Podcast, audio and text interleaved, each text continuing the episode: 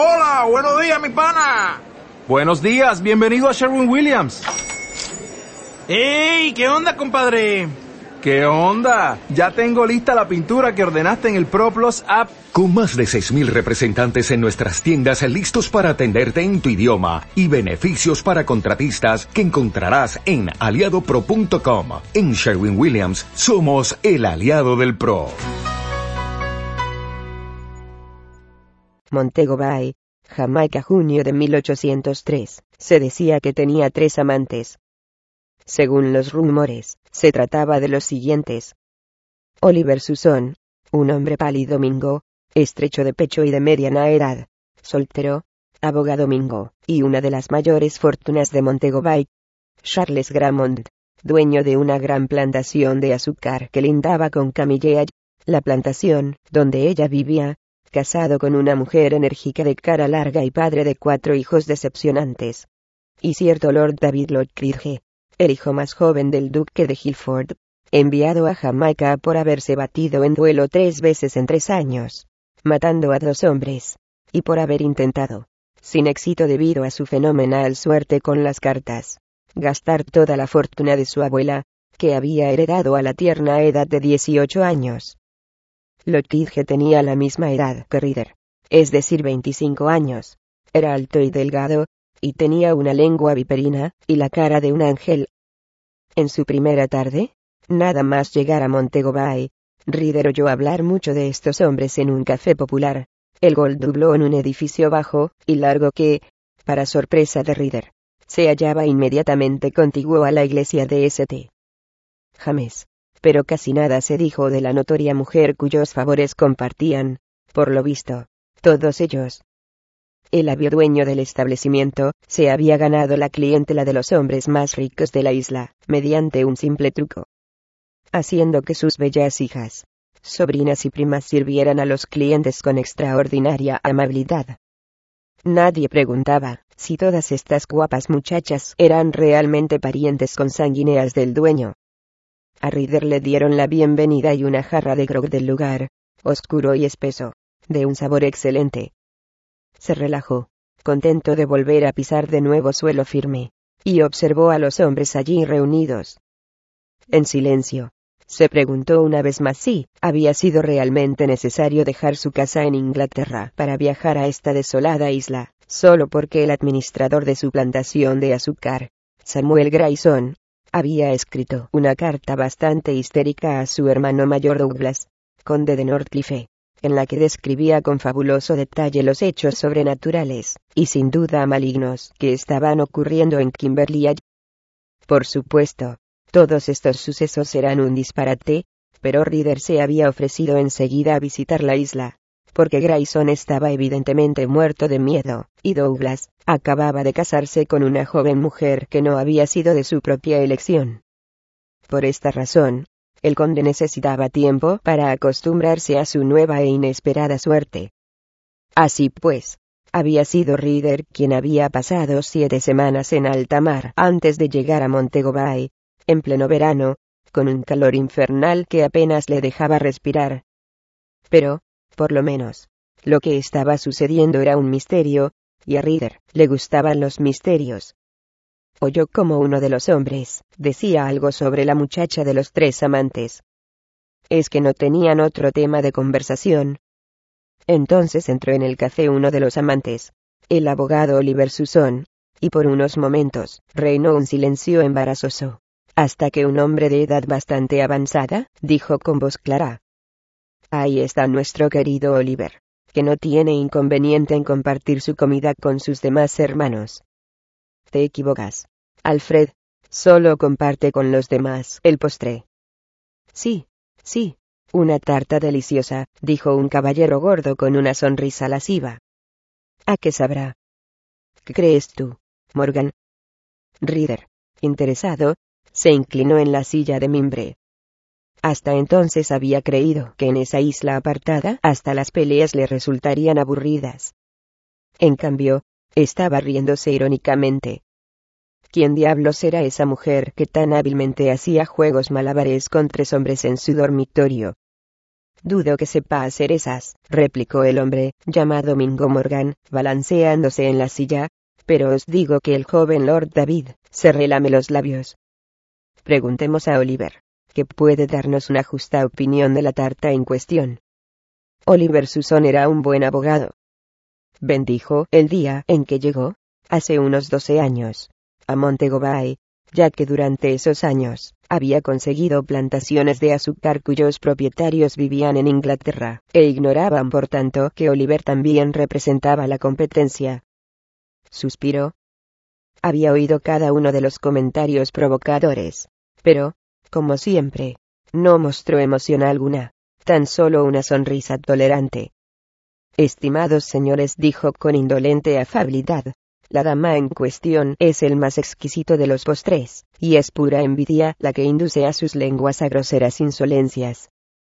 Dicho esto, pidió un coñac a una joven y encantadora mujer con una salvaje melena roja, y un vestido mingo que mostraba unos pechos tan cremosos como la leche de cabra, espesa servida con el café. A continuación abrió un periódico inglés, arregló las páginas, y se ocultó detrás. ¿Cómo diablos se llamaba esa mujer? quién era. Rider no tenía el menor deseo de abandonar el café. Fuera quemaba el sol despiadadamente. En los caminos, había montones de suciedad y basura. Y un polvo denso, se remolinaba a cada paso que se daba. Pero estaba cansado, y necesitaba ir a Kimberley. Además, tenía que calmar los nervios, sin duda trastornados de Grayson, que en esos momentos probablemente se encontraba en el muelle pre preguntándose dónde demonios estaba. Bueno, sobre esa deliciosa tarta, averiguaría más detalles a su debido tiempo. Pagó el grog, se despidió de sus nuevos conocidos, y salió al calor prácticamente insoportable de la última hora de la tarde. Casi le hizo tambalearse y entonces se preguntó cómo demonios se podía sentir deseo alguno de hacer el amor en este infierno. Inmediatamente se vio rodeado de andrajosos niños negros, que querían hacer algo por él, desde limpiar sus botas con un trapo sucio hasta barrer el camino por donde pasaba, con tan solo unas ramas atadas. Arrojó al aire unos chelines, y regresó caminando al muelle. Sabía que en las Indias Occidentales, había negros libres, pero si eran libres, no podían ser más andrajosos que sus hermanos esclavos. En el pequeño muelle, el olor del pescado en descomposición casi le hizo vomitar, las planchas de madera chirriaban bajo sus botas. Había una gran actividad debido a que unos esclavos estaban descargando un barco que acababa de atracar. Un hombre negro y otro blanco con un latigo en la mano estaban cerca del grupo, dando órdenes sin parar. Reader vio a Samuel Grayson, administrador y abogado de los Cerbro que, caminando de un lado para otro, y limpiándose el sudor de la frente con un pañuelo, el hombre parecía más viejo de lo que en realidad era, y fue tal su alivio al ver a Reader que éste pensó que iba a desmayarse. Reader sonrió abiertamente, y tendió la mano. Samuel Grayson. Sí, milord. Pensé que no habíais llegado, pero vi por casualidad al capitán, que me contó que sois el pasajero más agradable que jamás haya tenido. Reader sonrió, la realidad era que había rehusado acostarse con la mujer del capitán, una joven que hacía su primer viaje con su marido, de mucha más edad. Había intentado seducir a Rider en la escalera de una cabina durante una tormenta y el capitán Oxenburg evidentemente se había enterado.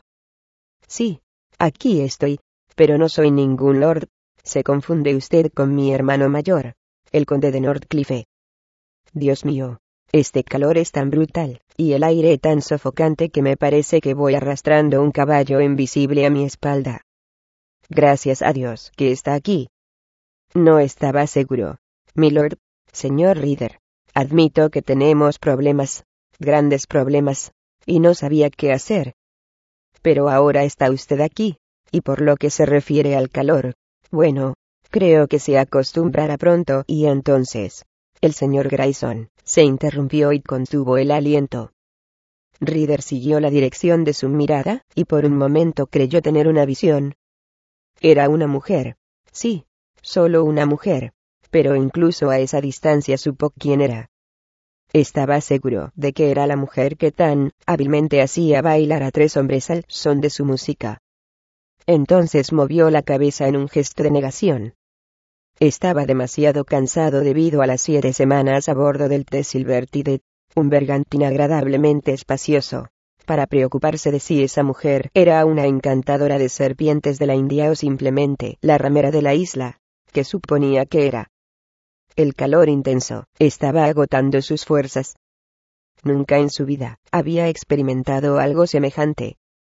Esperaba que Grayson estuviera en lo cierto al decir que se adaptaría al clima, porque si no era así, estaba seguro de que acabaría tumba domingo a la sombra abandonándose al ocio.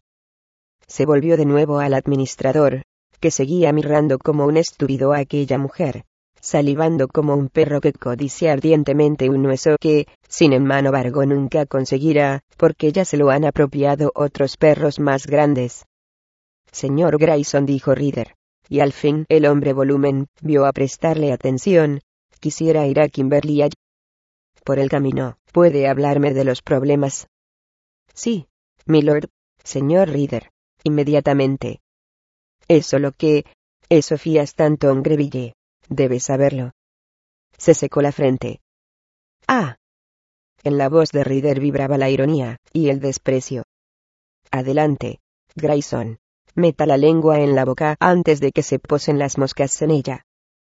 Samuel Grayson consiguió obedecer el requerimiento no, sin cierta dificultad, ya que en ese momento un hombre blanco estaba ayudando a la señorita Stanton Greville a bajar de su yegua, y ella enseñó fugazmente un tobillo cubierto por una media de seda. Que la vista del tobillo de mujer pudiera hacer unos idiotas babosos de algunos hombres. Era algo que Rider no podía comprender. Había visto en su vida tantos tobillos, pantorrillas, muslos, y todo lo demás del sexo femenino, que en este momento prefería con diferencia una sombrilla para protegerse del sol implacable que todo lo que esa mujer pudiera ofrecer. Y no me llame señor. Reader es suficiente. Grayson asintió, sin poder desviar su mirada de aquellos tobillos. No comprendo, dijo, más dirigiéndose a él que al propio Reader, mientras se acercaba a dos caballos, dóciles, y con las cabezas bajas, que se hallaban a la espera, guardados por dos pequeños muchachos negros. La ve, ve lo exquisitamente bella que es, y sin embargo, no parece impresionado. Es una mujer, Grayson, ni más ni menos. Vámonos. Grayson sacó un sombrero como por encanto, y se lo ofreció a Reader, que al ponérselo, pensaba que iba a llorar de alegría. Aun así no creía que pudieran cabalgar demasiado con ese calor, Siempre hace tanto calor en esta isla. Estamos en verano. El sol siempre es inaguantable por estas fechas, dijo Grayson. Sin embargo, debemos cabalgar, Reader. Como verá, las carreteras aquí son casi intransitables para un coche. En esta isla no solo los caballeros, sino también muchas damas van a caballo. Reader vio como Grayson iba sentado cómodamente sobre su jaca gris, mientras él se balanceaba sobre un caballo castrado negro, un animal enorme de mal talante. Tardaremos casi una hora en llegar a la plantación. Pero el camino pasa muy cerca del agua y tendremos algo de brisa. La casa se halla en una colina, por lo que le llegan todas las brisas, y en la sombra se está bien, incluso en verano. Me alegra oírlo, dijo Reader mientras se ponía el sombrero de cuero de ala ancha podría contarme ahora qué le ha inquietado tanto. Grayson habló, sin cesar. Habló de un extraño humo azul y amarillo que se elevaba, serpenteando hasta el cielo, de un fuego que relucía blanco y verdoso, de suspiros, y gemidos, y de olores que venían del mismo infierno, hedor de azufre que anunciaba la llegada del diablo. Estaba seguro de que en poco tiempo el fuego afectaría las propiedades, la semana pasada, habían incendiado un cobertizo, junto a la casa. Su hijo Emile, y todos los esclavos de Kimberley habían conseguido apagar el fuego antes de que ocasionara daños de importancia. Además, hacía tres días, se había venido abajo un árbol, que había sido muy robusto, y que al caer casi destroza el tejado de la terraza. No había indicios de que hubiese sido cerrado. Preguntó Reader. No contestó con determinación Grayson. Mi hijo lo examinó cuidadosamente. Fue una obra sobrenatural. Incluso Emile no pudo llevarme la contraria después. Aspiró profundamente. Uno de los esclavos juró que había visto la gran serpiente verde. Como la gran serpiente verde. El símbolo de su dios más importante. ¿El dios de quién? Grayson parecía realmente escandalizado. Uno se olvida de que los ingleses no entienden de estas cosas. Bueno, hablo naturalmente de vudú. Entonces, ¿usted cree que todo esto es debido a fuerzas sobrenaturales? Soy un hombre blanco, pero vivo desde hace muchos años en Jamaica. He visto cosas que no tendrían sentido en un mundo de blancos, que de ningún modo podrían existir en un mundo de blancos. Pero todos esos extraños sucesos dan que pensar, señor. Reader creía en lo sobrenatural tanto como en la honra desde un propietario de una casa de juego. Frunció el entrecejo. Discúlpeme, pero a mí, no me dan que pensar. Solo se necesita mezclar determinadas sustancias químicas para producir ese humo y esas llamas insólitas. Detrás de todo esto, se esconde un hombre de carne y hueso no una gran serpiente verde. La pregunta que debemos contestar es, ¿quién y por qué? Sí, ¿quién haría eso? Pero Grayson evidentemente no estaba convencido. Hay algo más, Reader. Después de la Revolución Francesa, hubo una revuelta en Haití encabezada por un hombre llamado Dessalines, que asesinó a todos los blancos, y obligó a muchos sacerdotes y sacerdotisas buduistas a abandonar Haití. Esta gente es muy poderosa. Se han extendido por todas las Indias occidentales, e incluso por América, y han traído consigo a sus demonios. Reader hubiera reído con gana, pero no lo hizo, porque estaba claro que Grayson creía firmemente en ese disparate de vudú. Grayson tenía razón en algo. Un blanco no podía aceptar tales cosas como reales, especialmente si había vivido toda su vida en Inglaterra. Supongo que pronto tendremos una prueba más, dijo. Por cierto, no sabía que tuviese un hijo. Grayson se hinchó orgulloso como un gallo y manoseó los guantes grises ligeros. Es un buen muchacho, señor, y hace mucho por mí, y por los cerebro que, ahora que yo, voy perdiendo fuerzas con los años. Nos está esperando en Kimberley. No quiso dejar la casa sin protección. Pasaron junto a docenas de niños negros. Todos estaban andrajosos. Eran hijos de los esclavos que trabajaban en los campos. Esos niños guardaron silencio al paso de los dos hombres blancos que cabalgaban cerca de ellos.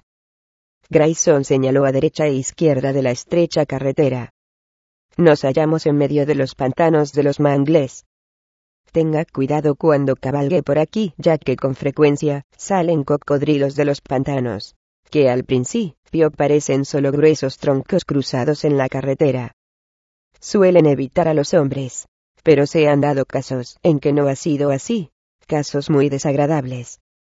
Cocodrilos. Reader movió la cabeza en un gesto de incredulidad, pero mantuvo la vista puesta en los bordes de la carretera por si acaso. El olor fétido del agua del pantano era casi insoportable, así que arreó al caballo, poco después llegaron a un llano. A la izquierda, quedaba el mar Caribe, a la derecha, se extendían hasta la cima de las colinas los campos de caña de azúcar. Por todos lados, se veían cabras sentadas en las tapias de piedra, mordiscando las flores depositadas en las tumbas de los cementerios, así como airones sobre los lomos de las vacas, que limpiaban de garrapatas el ganado. Pero también se veían hombres negros, altos, con el torso desnudo brillando por el sudor, vestido solo con unos pantalones de algodón grueso, trabajando en los campos de caña de azúcar. No parecían notar el calor. Su ritmo de trabajo era regular, tanto si araban como si escarbaban o cavaban zanjas entre las hileras de las plantas de azúcar.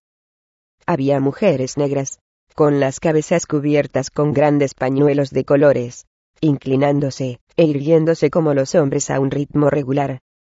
No muy lejos de todos ellos, a la sombra de una poinciana solitaria, cuyas hojas, parecidas a los helechos, brillaban con el sol, había un vigilante blanco que, montado en un caballo, se encargaba de que no aflojasen el ritmo del trabajo.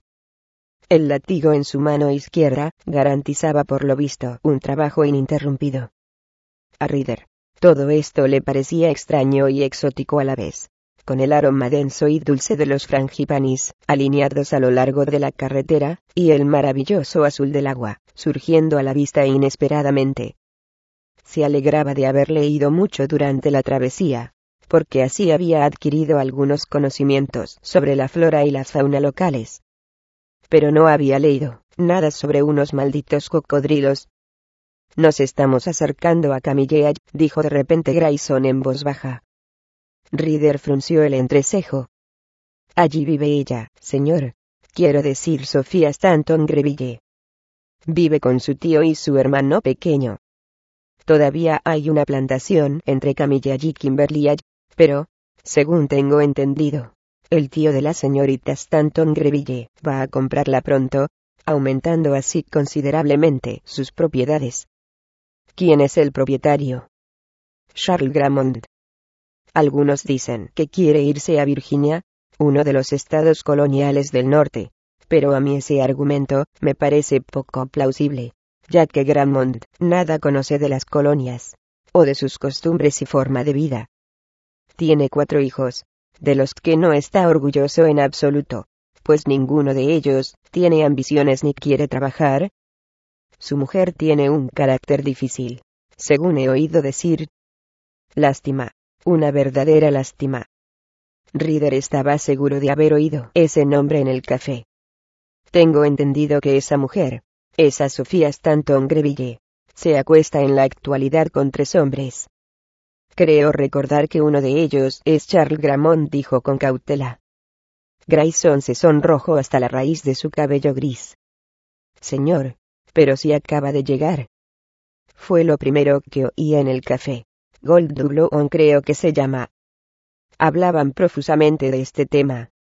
No, no, señor, es una diosa. ¿Es buena y pura? Es todo una mentira. Aquí hay muchos hombres que no son caballeros. Pero el rumor existe. No. Sí, es verdad, pero no debe creerlo, Reader. No. Es una mentira indecente. Por favor, no me interprete mal. Las costumbres aquí son diferentes. Todos los hombres blancos tienen queridas negras. Se las llama amas de llaves, que es una posición respetable.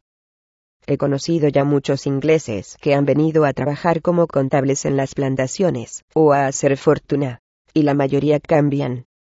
Se casan y luego buscan una querida. Su forma de pensar cambia. Pero una dama, sigue siendo una dama. Ha cambiado su vida, Grayson. Sí, por un cierto tiempo sin duda. Antes era un tipo arrojado. Mi mujer, a quien yo quería entrañablemente, era francesa. Solo después de su muerte, me he adaptado a las costumbres de la isla. Ahora tengo una querida, o ama de llaves. Aquí la vida es diferente. Reader. Muy diferente. Reader se relajó en la cómoda silla de mondar española, cerró los ojos por un momento, y respiró profundamente el aire fresco y salado del mar. Los mangles ya no ocultaban la costa. Porque cree que vende Gramont. No estoy completamente seguro. Hay toda clase de rumores. Por lo que sé, fue una decisión repentina. He oído que se va con su familia la semana que viene. La plantación es muy rentable, pero se dice que ha perdido mucho dinero en beneficio de Lord David Lockridge, un joven vagabundo con quien en ningún caso debe jugar a las cartas, señor. Se dice que ha vendido su alma al diablo, y por ello, goza de su increíble suerte. Aquí se cotillea tanto como en Inglaterra, murmuró Reader pensativo al tiempo que se volvía para mirar a Samuel Grayson. Y yo creía que me iba a aburrir. Tal vez esta misma noche, para darme la bienvenida, presencié algunos sucesos misteriosos. Un espectáculo fantasmagórico me agradaría. No y sé que este joven Lord David también es uno de los amantes de la señorita Stanton Greville. Reader pensó que a Grayson le iba a dar un ataque apoplético. Abrió la boca, pero se dio cuenta de que era su patrono quien estaba a su lado, y la cerró de nuevo. Consiguió responder bastante calmado. Repitió que solo son calumnias. Reader. Su tío, Teodore Burgess, es un hombre respetable, de excelente reputación, carácter agradable y honrado en sus negocios. Quiere mucho a sus sobrinos. Y me imagino cuánto deben de doler esos rumores maliciosos sobre su sobrina. Por supuesto, que no habla nunca de ello, porque es un auténtico caballero. Su capataz, sin embargo, es otra cosa. Se llama Eli Tomás, y es un bruto que trata a los esclavos de la manera más cruel. Si el tío Burges es una persona tan excelente, ¿por qué tiene a ese rufián de capataz? No lo sé. Algunos dicen que lo necesita, porque si no, no daría dinero la plantación. Burges mismo trata con demasiada suavidad a los esclavos. ¿Sabe? Y este Charles Gramont vende su propiedad al tío de esa mujer, a Teodore Burges. Sí. Puede que Burges sienta compasión por Gramont y compre la plantación para ayudar a su familia, y a él. Burges es el hermano menor de la madre de la señorita Sofía, y de Jeremy. ¿Cómo es que la muchacha y su hermano están en Jamaica? Sus padres se ahogaron hace cinco años, y los dos niños quedaron bajo la tutela de su tío. Nunca oí el nombre de Stanton Greville. Son ingleses. Sí. Vivían en Forey, en Cornwall. La casa y los terrenos están en manos de un administrador hasta que el muchacho tenga suficiente edad para hacerse cargo de ellos. Rider guardó silencio mientras reflexionaba sobre todo lo que acababa de oír, Así pues, la muchacha se había criado en Cornwall. Y aquí, en Jamaica, se había convertido Mingo en una putilla. Sus pensamientos volvieron al asunto que lo había llevado a la isla. Reader dudaba mucho que los problemas de Kimberly tuvieran algo que ver con causas sobrenaturales. La codicia era un vicio universal que sin duda alguna se había adaptado también a las costumbres del lugar, tuvo el señor Gramont problemas antes de estar dispuesto a vender sus propiedades a Burgess? Preguntó Reader. No, que yo sepa. Ya sé qué está pensando, Reader, pero no puedo estar de acuerdo con usted. Burgess, como le dije, tiene una excelente reputación. Es honrado y hace muchos donativos con fines caritativos. No, si Granmont se encuentra en dificultades económicas, o tiene problemas semejantes a los que tenemos en Kimberley, seguro que Burgess no tiene nada que ver con ellos. Reader se preguntó si Grayson hablaría en términos tan favorables de los Serbrook. Aún no había conocido a hombre alguno que se hubiera merecido tales alabanzas. Bien, pronto lo conocería. La isla era pequeña, y la sociedad, elegante, se relacionaba constantemente. No tardaría en conocer personalmente a este noble señor Burgess, y a su sobrina. Grayson cabalgaba tierra, adentro apartándose de la agradable brisa del mar. El aire era sucio, y estaba cargado del olor dulce nauseabundo de la caña de azúcar. Pronto llegaron a la cima de una colina, y Reader volvió la mirada hacia el mar Caribe, que se extendía azul brillante hasta el horizonte, de color topacio en aguas menos profundas. Las olas se acercaban con sus crestas plateadas hasta las playas blancas. En esos momentos, su mayor deseo era sacarse la ropa y nadar en el mar hasta hundirse como una piedra. Toda esta tierra es de los que, señor. Mire hacia allí arriba, hacia las casas rojas. Oyó como Reader, respiraba hondo y sonrió, se las llama también árboles de lluvia rosados. Precisamente ahora se encuentran en su mayor esplendor. También hay árboles de lluvia dorados y mangos, y una enorme cantidad de palmeras. Justo detrás se encuentra la mansión. No puede verla desde aquí, pero la costa hace una curva muy cerrada y pasa al lado de la casa. Reader volvió a respirar profundamente. La mayoría de las grandes casas de las plantaciones en Jamaica están construidas a la manera tradicional. Tres pisos y enormes columnas dóricas. Nosotros tenemos terrazas y balcones en casi todas las habitaciones, para disfrutar del aire fresco. Comprende. Todos los dormitorios están en la parte trasera de la casa, y tienen balcones con vistas al mar. El césped posterior desciende hacia la playa, y está siempre muy cuidado podrá dormir bien incluso en los días más calurosos del verano, aunque estoy seguro de que en este momento no me cree. Tiene razón, dijo Reader mientras se limpiaba el sudor de la frente con el dorso de la mano. Era casi medianoche. Reader había disfrutado en el agua caliente del mar Caribe durante una hora. La luna en cuarto creciente fundía una luz suave que se reflejaba en las olas. Por primera vez, se sentía en el paraíso prefirió no pensar en el terrible calor del mediodía. Era tan hermosa, la cúpula negra del cielo salpicada de innumerables estrellas, tan calma y silenciosa que sintió, como le invadía una sensación de paz. No era un hombre pacífico. Así pues, aquella era una sensación extraña para él, pero no por eso menos agradable. Se acostó desnudo boca arriba, aunque sabía bien que la arena se introduciría en ciertas partes del cuerpo, y que ello le molestaría mucho después, pero en este momento le daba lo mismo. Se estiró. Se sentía completamente relajado Mingo. Cerró los ojos, y escuchó ruidos que jamás había oído. Había leído acerca del coquito rana de árbol y creyó oír su chirriar en la blanda oscuridad, así como el arrullo de un tortola. Cada sonido contribuía a aumentar su relajamiento, y su sensación de bienestar. Es tan condenadamente exótico, pensó y se estiró de nuevo, hasta que sintió, como empezaba a molestarle terriblemente la arena. Se puso de pie de un salto, corrió, se zambulló en la primera ola grande, y nadó hasta el agotamiento. A continuación volvió lentamente a la playa, y entonces, sintió que tenía un hambre feroz. Apenas había comido durante la cena debido al calor. Además la comida extraña tampoco había contribuido a excitar su apetito.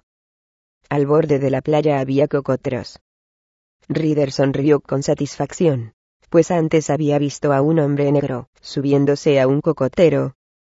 Ya se le hacía la boca agua, pero pronto advirtió que para el árbol no era tan fácil como parecía y terminó, quedándose allí en la playa, frotándose un muslo arañado, y mirando rencorosamente los cocos, fuera de su alcance. Entonces se le ocurrió que, para el hijo de un conde inglés, había otros medios de conseguir un maldito coco. Encontró una piedra, y apuntó cuidadosamente a un coco. Se disponía a arrojar la piedra cuando oyó algo. No era un coquito ni una tortola. Nunca en su vida había oído algo parecido.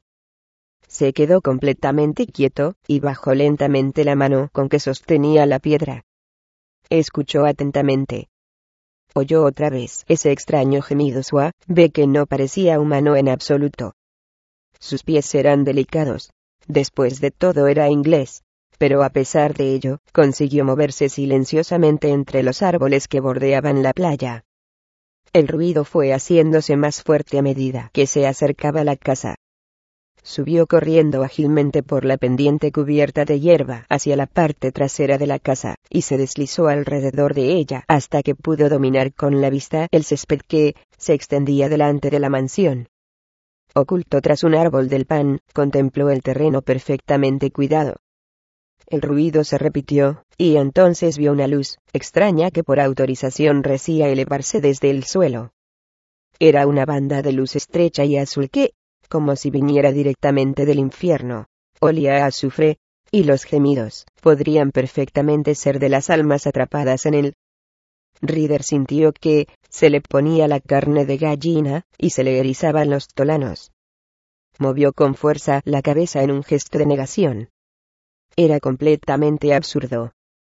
Él mismo le había explicado a Grayson que tenía que tratarse tan solo de una mezcla química. Y así era sin duda.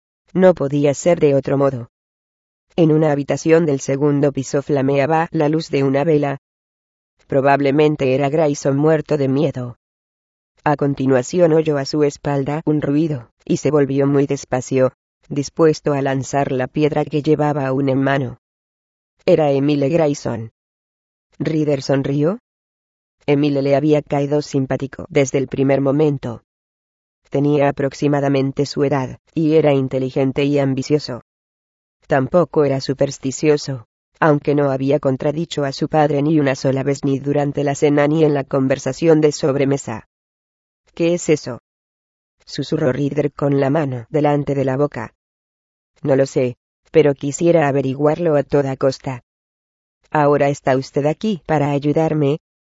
He intentado inducir a algunos esclavos a montar guardia conmigo, pero mueven desesperadamente los ojos, y empiezan a suspirar. Después de una pausa, Emilie añadió. Un esclavo me ayudó, un hombre llamado Jos. Montamos guardia varias noches juntos, pero una mañana lo encontraron muerto, degollado. Desde entonces no he encontrado más voluntarios. Muy bien, dijo Reader. Vaya al otro lado de esa maldita luz, y yo me voy a acercar despacio por este flanco. Como una sombra, Emile se deslizó de árbol en árbol hasta llegar al otro lado del estrecho rayo de luz. Una buena trampa, pensó Reader satisfecho. Su sangre pulsaba furiosamente. Solo entonces se daba cuenta de lo aburrido que había sido el viaje, a pesar de que se había pasado el tiempo con dos mujeres encantadoras, pasando el día, haciendo el amor con una y la noche en los brazos de otra. Cuando Emile alcanzó su posición, Reader fue directamente hacia la luz con la piedra todavía en la mano. Oyó un chillido aterrador. La luz se transformó en un hilo de humo delgado, de un azul más intenso, que despedía un hedor infernal. Tan solo sustancias químicas, nada más, pensó Reader. Pero, ¿quién emitía aquellos gemidos? De repente oyó un grito. Era Emile. Reader corrió hacia él, al llegar donde se hallaba Emile, vio una figura cubierta con una vestidura blanca ondeante, de la que surgía una mano que sostenía una pistola. No era una funda de almohada lo que llevaba puesto en la cabeza. La mano se elevó, y se oyó un disparo. La pistola apuntaba a Emile. Maldito canalla. Gritó Reader. ¿Quién demonios eres? La figura se volvió hacia él, y disparó. Reader sintió como la bala pasaba silbando tan solo a unos centímetros de su cabeza. Dios santo, pensó y corrió, furioso, hacia el agresor fantasmagórico. El hombre era alto y ágil, pero Reader era más fuerte y atlético. Así pues, redujo rápidamente la distancia que los separaba. Pronto lo atraparía. Se hizo un corte en un pie con una piedra, pero aún así, Siguió corriendo tan deprisa como pudo. Entonces, de pronto, y sin previo aviso, sintió un domingo agudo en el brazo. Se detuvo como petrificado, y miró la punta de la flecha que le salía repulsivamente de la carne. Maldita sea. El tipo se le iba a escapar. Inmediatamente apareció a su lado Emile, maldiciendo furiosamente. ¿De dónde diablos ha venido esta condenada flecha? Exclamó desconcertado. El muy desgraciado debía tener un cómplice. Maldita sea. No es nada. Atrápelo, Emile. No contestó Emile tranquilo. Estoy seguro de que volverá. Sin decir una palabra, más le arrancó la manga de su camisa blanca, agarró la flecha con firmeza, y la extrajo de un tirón. Ya está, murmuró, y se puso a vendar, con la manga de la camisa, la estrecha herida de la que resumaba sangre. Reader sintió por un momento un ligero mareo, pero se alegró de que Emile hubiera actuado sin contemplaciones. Ese canalla se nos ha escapado. Maldito sea. Malditos sean los dos. exclamó Reader, y se miró el brazo. Cuando acabe de vendar el brazo, vamos a mirar de cerca la luz y el humo, o lo que quiera que sea pero ya no había humo alguno, ni tampoco rayo de luz azul.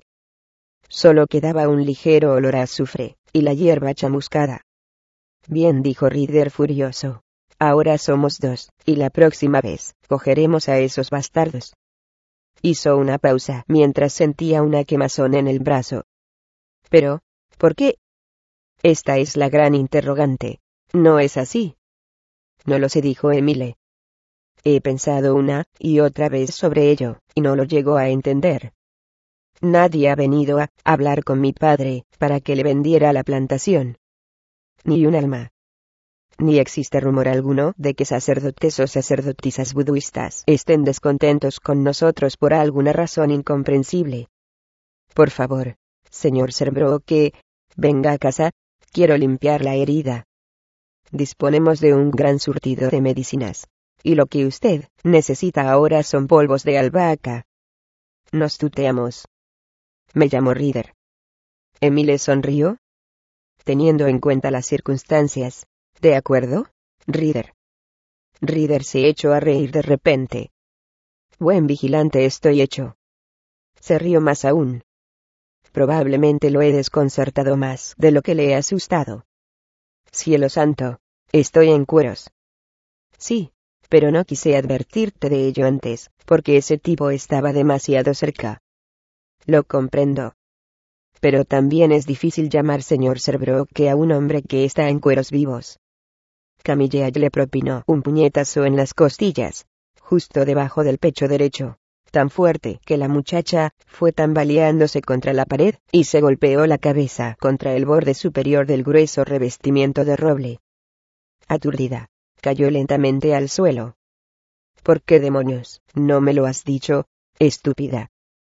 Sofía movió la cabeza, tratando de recuperarse del aturdimiento. Levantó la mano, y, con las yemas de los dedos, se tocó cuidadosamente la parte posterior de la cabeza. El dolor casi la hizo desmayarse. Tenía un sabor de en la boca. No se te ocurra decir que te he hecho daño. Tú tienes la culpa. Naturalmente, como siempre, era culpa suya. Y como siempre tenía cuidado de golpearla de manera que nadie viera después las moraduras. Se tocó las costillas con la mano y el dolor la hizo jadear, lo cual le produjo más domingo olor aún. Realizó aspiraciones cortas y muy poco profundas, rogando a Dios que no tuviera ninguna costilla rota y que se le pasaran pronto las náuseas. Si le hubiera roto alguna costilla, ¿qué explicación daría él a la gente? Estaba segura de que encontraría alguna plausible. Siempre había sido así. Se inclinó sobre ella con las manos en las caderas. Tenía los ojos casi cerrados por la rabia y la cara pálida. Te he hecho una pregunta. ¿Por qué no me has dicho que ha llegado a Montego Bay Broke? Abrió la boca para contarle una mentira, pero él se le adelantó. Y no me digas que no lo sabías. ¿Estuviste en la ciudad hoy? Te he visto ir con mis propios ojos. Maldita sea, yo mismo te he dado permiso para ir. Te digo que no, se calló porque detestaba su propia cobardía, porque odiaba su propia voz, tan fina como su camisón de batista. Guardó silencio por un momento, nutriendo la furia que bullía en su interior. Al fin miró directamente a la cara que tanto odiaba. Quería que viniera, para que te atrapara. Rezado para que viniera. Yo sabía que no se creería toda esa estupidez budista. Sabía que te pararía los pies. Él levantó el puño, pero luego lo dejó caer despacio. Entonces le sonrió, por un momento ella vio lo que los demás veían, un hombre con humor e ingenio, un hombre bondadoso, algo tímido, educado, y de ilustre cuna. Un instante después mostró de nuevo su auténtico rostro que solo ella conocía. Si Tomás no le hubiera disparado la flecha, probablemente lo hubiera hecho. Me cogió completamente inadvertido. Naturalmente, al hijo de Grayson, Emile, hace tiempo que lo tengo atravesado, pero ese joven, desnudo como un sátiro, y corriendo hacia mí, gritando con todas sus fuerzas me impresionó, de veras.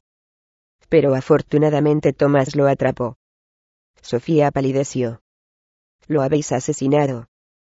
¿Habéis asesinado al dueño? No, Tomás solo le ha disparado al brazo. Es muy concienzudo con su trabajo. Fue extraño ver a Ser Broke, completamente desnudo con una piedra en la mano, y gritándome como un condenado caribe. Thomas dice que probablemente estaría follando a alguna esclava cuando lo asustaron el sulfuro y el humo, y todos esos gemidos que hacemos con tanta perfección. Respiré aliviado al ver que Emile Grayson dejaba de perseguirme para ocuparse de ser broque. Ella no dijo nada. Al guardarse la información, había puesto en peligro la vida de un hombre. No se le había ocurrido que Rider Broque podría estar realmente en peligro. Había sido una imbécil, y él había pagado por ello. También ella había pagado por ello, pero eso no era nada nuevo. Afortunadamente que se pondría bien, y ella también, con el tiempo. El dolor fue cediendo algo en sus costillas y poco a poco, recuperó la respiración normal. El tío Teo, se apartó de ella, cogió la silla de su pequeño escritorio, y se sentó en ella, cruzando las piernas en los tobillos. Con los brazos cruzados sobre su pequeño vientre, la miró pensativo. La estupidez no te va. Sofía dijo al fin, moviendo la cabeza en un gesto de negación. ¿Cuántas veces tengo que decirte que la única elección que tienes es obedecerme, y serme leal? ¿Has pensado lo que hubiera sido de ti, y de tu adorado Jeremy, si me hubieran pillado? Eres menor de edad, y la puta de la isla. No tendrías dinero ni un lugar para vivir. No te quedaría más remedio que vender tu cuerpo en las calles, y Jeremy iría a parar a un asilo. Tal vez podría ganarse la vida como aprendiz de un tenedor de libros, y pasar el resto de su vida en un cuchitril. No, señorita, no volverás a engañarme más. O te juro. Se levantó rápidamente, y fue otra vez hacia ella. Instintivamente, la muchacha se encogió, apretándose contra la pared cuando el tío se agachó junto a ella. La agarró por la barbilla, y, bruscamente, la obligó a mirarle. Te juro, Sofía, que te mataré, si vuelves a intentarlo otra vez. ¿Me has entendido? Ella no dijo nada, pero vio el odio en los ojos de su tío, que continuó diciendo con más suavidad. No, no voy a matarte. Mataré a ese pobre infeliz de tu hermano. Oh sí, eso es lo que haré. ¿Me has entendido ahora? Sí dijo ella al fin. Sí, te entiendo demasiado bien. Estupendo. Se levantó y le ofreció la mano. Ella miró de tónito sus dedos largos y delgados con las uñas cuidadas. Le miró a continuación a la cara, y se levantó despacio, por sí misma, sin aceptar la ayuda que le ofrecía. Él bajó la mano. Eres testaruda. Pero eso es algo que no me desagrada en una mujer. Tu odio me divierte. Ahora bien, si fueras mi querida, disfrutaría azotándote hasta hacer desaparecer esa mirada insolente de tus ojos. Vuelve a la cama. Tengo que hacer planes. Al fin está aquí Rider Broke. Dios mío. He esperado mucho tiempo a que Grayson informase al conde de Northcliffe, y a que éste enviase a alguien. Y ha enviado a su hermano, tal como yo había esperado. Es el momento de poner en práctica mi plan. Ah querida, puesto que ya has visto un número considerable de hombres desnudos. Déjame decirte que el joven que tiene una figura estupenda. Es un atleta y su cuerpo es esbelto y musculoso. Comprobarás que es un espléndido ejemplar. Hizo una pausa, y se quedó mirando absorto al vacío. Creo que todo saldrá bien, pero tengo que reflexionar sobre algunos detalles todavía. Este hombre no es un necio, Supongo que había contado con un segundo Lord David, pero ser que no se puede comparar en modo alguno con ese granuja. Mañana por la mañana, te diré qué tienes que hacer. A las ocho de la mañana siguiente Sofía estaba intentando abrocharse los botones delanteros de su vestido. Cada movimiento le hacía daño.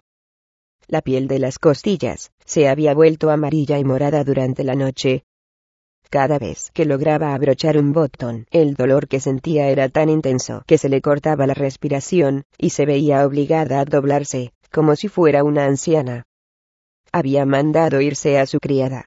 No podía permitir que Millie la viera en ese estado, ya que daría origen a habladurías. algo que ella no podía consentir. No podía hacerlo por Jeremy. Cuando tocaron suavemente a la puerta, y apareció a continuación la cabeza de su hermano, ella sonrió a pesar de los dolores. Jeremy entró en el dormitorio. ¿No vas a bajar? Se está enfriando el desayuno, y ya sabes cómo es el tío Teo. Hasta el almuerzo no podrás comer nada. Sí, ya sé. Termino enseguida con estos botones. Jeremy estuvo rondando por la habitación, curioso como siempre, y lleno de energía como todo muchacho de nueve años. Siempre estaba en movimiento, incansable, y siempre a la búsqueda de una ocupación, dispuesto a trabajar, tan duro como cualquier esclavo. Solo que él no podía. Sofía terminó de abrocharse al fin los botones, pero al mirarse en el espejo se dio cuenta de que no se había peinado.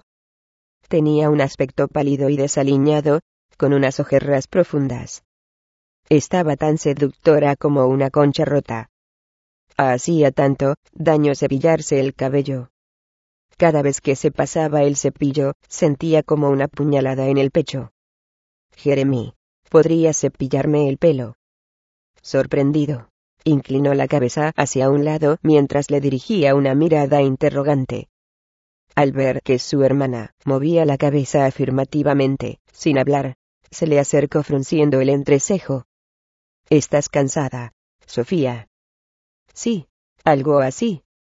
Le dio el cepillo, y se sentó. No lo hizo muy bien, pero fue suficiente. Consiguió con esfuerzo echarse hacia atrás el torrente de cabello de color castaño, y sujetarlo en la nuca con una cinta de terciopelo negro. Y ahora, Master Jeremy, a desayunar. Estás enferma, ¿verdad, Sofía? No era en realidad una pregunta. Le pasó los dedos por la mejilla, pues podía leer en sus ojos lo preocupado que estaba. Estoy bien. Solo me duele un poco el estómago, nada más, de verdad. Con unos cuantos de los deliciosos panecillos de Tilda estaré otra vez como nueva. Tranquilizado, Jeremy salió delante de ella dando brincos. O eso le parecieron a Sofía. Saltos de alegría. Tal vez para otras personas los movimientos de Jeremy fueran torpes y mal coordinados, pero no para ella. No, era un muchachito feliz que crecía increíblemente bien. Lo querría más que nada en el mundo. Era de ella, era su responsabilidad. Él era la única persona en el mundo que la quería sin reservas. El tío Teo estaba en la sala donde solían tomar el desayuno. Las puertas de la terraza de listones verdes como todas las demás puertas de la casa que llegaban del piso al techo, estaban abiertas, y una brisa ligera refrescaba el antes del meridiano viente. A lo lejos, brillaba el mar bajo el sol matinal resplandeciente. El aire estaba cargado de aromas estivales, de rosas, jazmín, hibisco, bugambilla, casia, frangipani y rododendro. Durante las horas más calurosas del día, el aroma era casi agobiante. Pero por la mañana temprano, era un paraíso de aromas. Sin embargo, Sofía no sintió alegría alguna esta mañana ante tal belleza. Desde hacía un año, apenas había algo que le produjera alegría. No, desde hacía casi trece meses. Desde hacía trece meses era una puta. Desde hacía trece meses, no la saludaban las mujeres de los demás dueños de plantaciones cuando se encontraban casualmente de compras en Montego. Aquí en Camilleay la saludaban naturalmente, porque las damas admiraban demasiado Mingo a su querido tío para herirlo así. No, aquí la trataban con fría cortesía. No hay pancillos, Sofía gritó Jeremy. ¿Quieres que pregunte a Tilda? No, no, mi amor. Comeré pan fresco, que sabe igual de bien. Siéntate ahora, y desayuna. Jeremy no necesitó que se lo repitieran. Teodore Burgess levantó la mirada del periódico, la Gacete de Londres.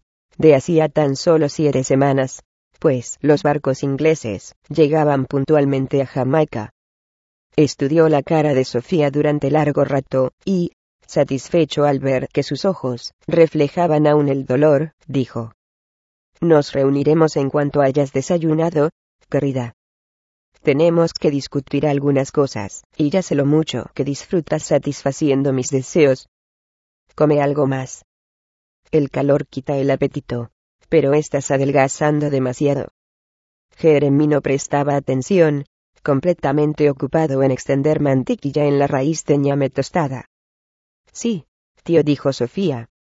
En tu estudio, después del desayuno. Así es, querida. En cuanto a ti, mi buen muchacho, hoy me acompañarás a la destilería. Quiero que aprendas algunos procesos.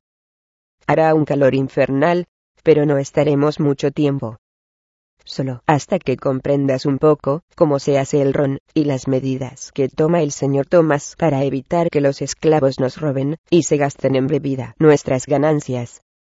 La alegría en los ojos de Jeremy hizo que a Sofía le dolieran aún más las costillas. Samuel Grayson vio a Reader regresar a casa con la camisa pegada al costado el denso cabello castaño claro, brillando por el sudor y la cara enrojecida del sol después de haber cabalgado toda la mañana por la plantación con Emile. Supuso que en esos momentos estaría descansando en algún lugar fresco. Lo encontró sentado en la terraza, junto a la sala de billar. Estaba sentado con los ojos cerrados en la sombra más profunda, el único sitio donde siempre había brisa. Reader se trata de una invitación, dijo Samuel en voz baja por si se había dormido. De Teodore Burges. Va a haber un baile en Camillay este viernes, y usted es el invitado de honor. Un baile. Dijo Rider abriendo los ojos. Dios santo. Samuel, no puedo pensar en bailar con este calor infernal. Este Burges no habla en serio, Habrá esclavos abanicando, sin cesar con palmas para agitar el aire. Además, el salón de baile de Camilleach, como el nuestro, tiene unas puertas enormes que llegan hasta el techo. Le prometo que será muy agradable. Rider guardó silencio por un momento. Pensó en la mujer que se acostaba con tres hombres, y sintió deseo de conocerla. Un joven está esperando su contestación, señor, Iremos. Por supuesto, dijo con una lánguida sonrisa. Grayson se retiró para escribir la aceptación, y Reader volvió a cerrar los ojos. No se atrevía a moverse con este calor. Tampoco podía nadar, pues el sol quemaba al mediodía. La cara y los brazos ya los tenía algo quemados. Así pues, permaneció tranquilamente sentado y pronto se quedó dormido. Al despertar, las sombras del atardecer eran ya bastante largas, y Emile estaba sentado a su lado con las piernas completamente estiradas. Tu padre dice que me acostumbraré, dijo Reader. Pero creo que me está engañando. Algo se acostumbra uno, respondió Emile. Pero los veranos son criminales. Incluso para hacer el amor, debe hacer demasiado calor, supongo. Emile se rió. Así es. He oído que vamos a ir a un baile en Camilla el viernes por la noche. Sí, en mi homenaje. Pero yo preferiría ir a andar, o, incluso, intentar escalar otra vez un cocotero, dar casa a algún villano envuelto en una sábana. Emile sonrió. Será divertido. Reader. Te encontrarás con todos los dueños de plantaciones y comerciantes de Montego Bay y sus mujeres, Oirás tantos chismes que te zumbarán los oídos. Hay poco que hacer aquí, excepto beber ron, que es lo que hace la mayoría. Además, mi padre está tan prenda domingo de Sofía Stanton Greville, y ella es la sobrina de Burges, y la anfitriona. Estoy seguro de que desafiaría a un duelo a cualquiera que se atreviese a criticar a su diosa. Y según parece es una puta. Sí dijo Emile, sin mirar a Rider. Esa es la opinión general. Eso te disgusta evidentemente. Hace mucho tiempo que la conoces. Sus padres se ahogaron en una tormenta hace cuatro años, cuando regresaban de Inglaterra. Sofía, y su hermano Jeremy, quedaron bajo la tutela de Theodore Burgess, el hermano menor de su madre. Ella vive aquí desde que tenía 15 años. Ahora tiene 19, casi 20 y sus historias con los hombres empezaron hace un año. Tienes razón, me disgusta. Más que eso, estoy muy decepcionado, Domingo. Me gustaba. Era una muchacha llena de vida, muy alegre, sin falsedad ni vanidad. Pensé incluso que un día podríamos, pero eso ya no tiene importancia ahora.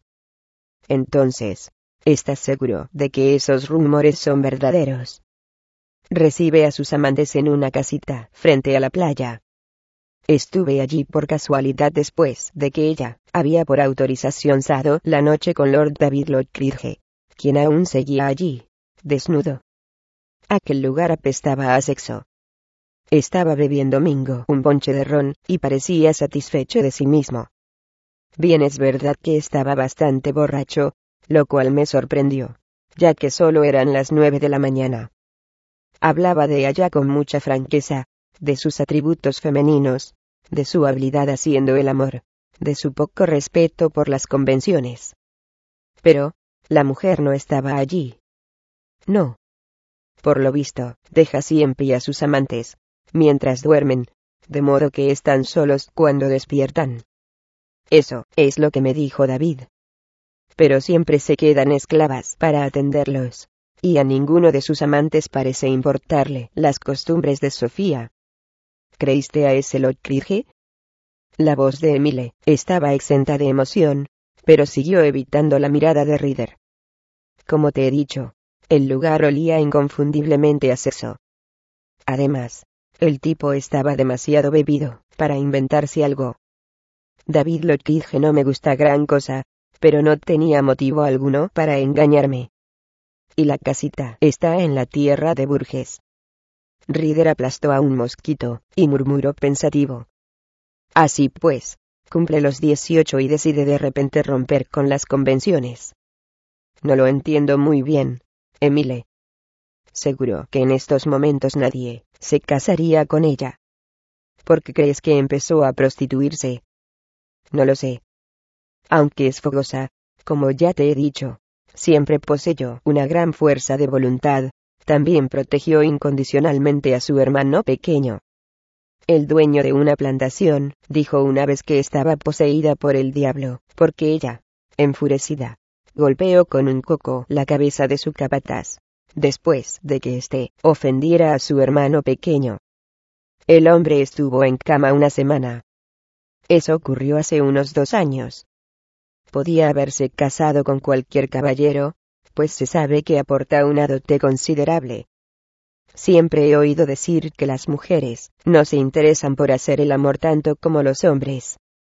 ¿Cómo es posible entonces que haya renunciado por ello a todo lo que quieren generalmente las mujeres, para lo que han sido educadas?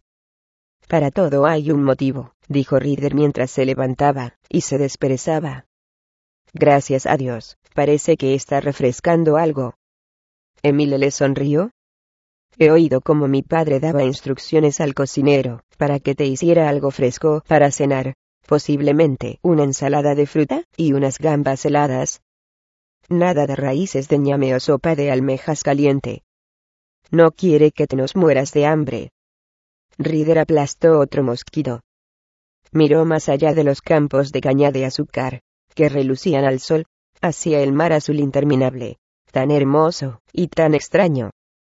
Como te he dicho, siempre hay algo que induce a hombres y mujeres a comportarse como lo hacen.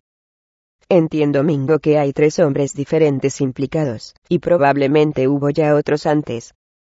Naturalmente, hay un motivo. Y, ¿sabes una cosa, Emile? Creo que voy a divertirme averiguando por qué esta endiablada mujer se abre de piernas a tantos hombres. Es deprimente, suspiró Emile. El viernes por la noche Rider empezó a creer que realmente se acostumbraría al calor aplastante de la isla, a pesar de que todavía a veces le parecía que los pulmones se le quemaban al respirar. Incluso había estado nadando esa tarde, pero no durante mucho tiempo, pues no quería quemarse demasiado. Para su decepción, no había habido más sucesos extraños después del incidente de la primera noche. No más sulfuro ardiendo, ni hombres envueltos en sábanas, ni gemidos espantosos, ni pistolas o flechas. No había ocurrido nada extraordinario. Había conocido Mingo a la ama de llaves de Samuel Grayson, una joven mujer morena de ojos alegres, gordita y con una sonrisa fácil. Vivía en la habitación de Grayson, y trabajaba en la casa durante el día. Se llamaba Marie. También Emile tenía una ama de llaves, una muchacha adelgada llamada Coco. Siempre tenía los ojos bajos en presencia de Reader, y él nunca había oído una palabra de sus labios. No podía tener más de quince años. Emile nunca le prestaba la menor atención, excepto, suponía Reader, por la noche, cuando se la llevaba a la cama. Ella se ocupaba de las ropas de Emile, tenía su habitación arreglada y limpia, y era totalmente dócil. A Reader le divertía y desconcertaba esta costumbre considerada por todos perfectamente respetable en Jamaica.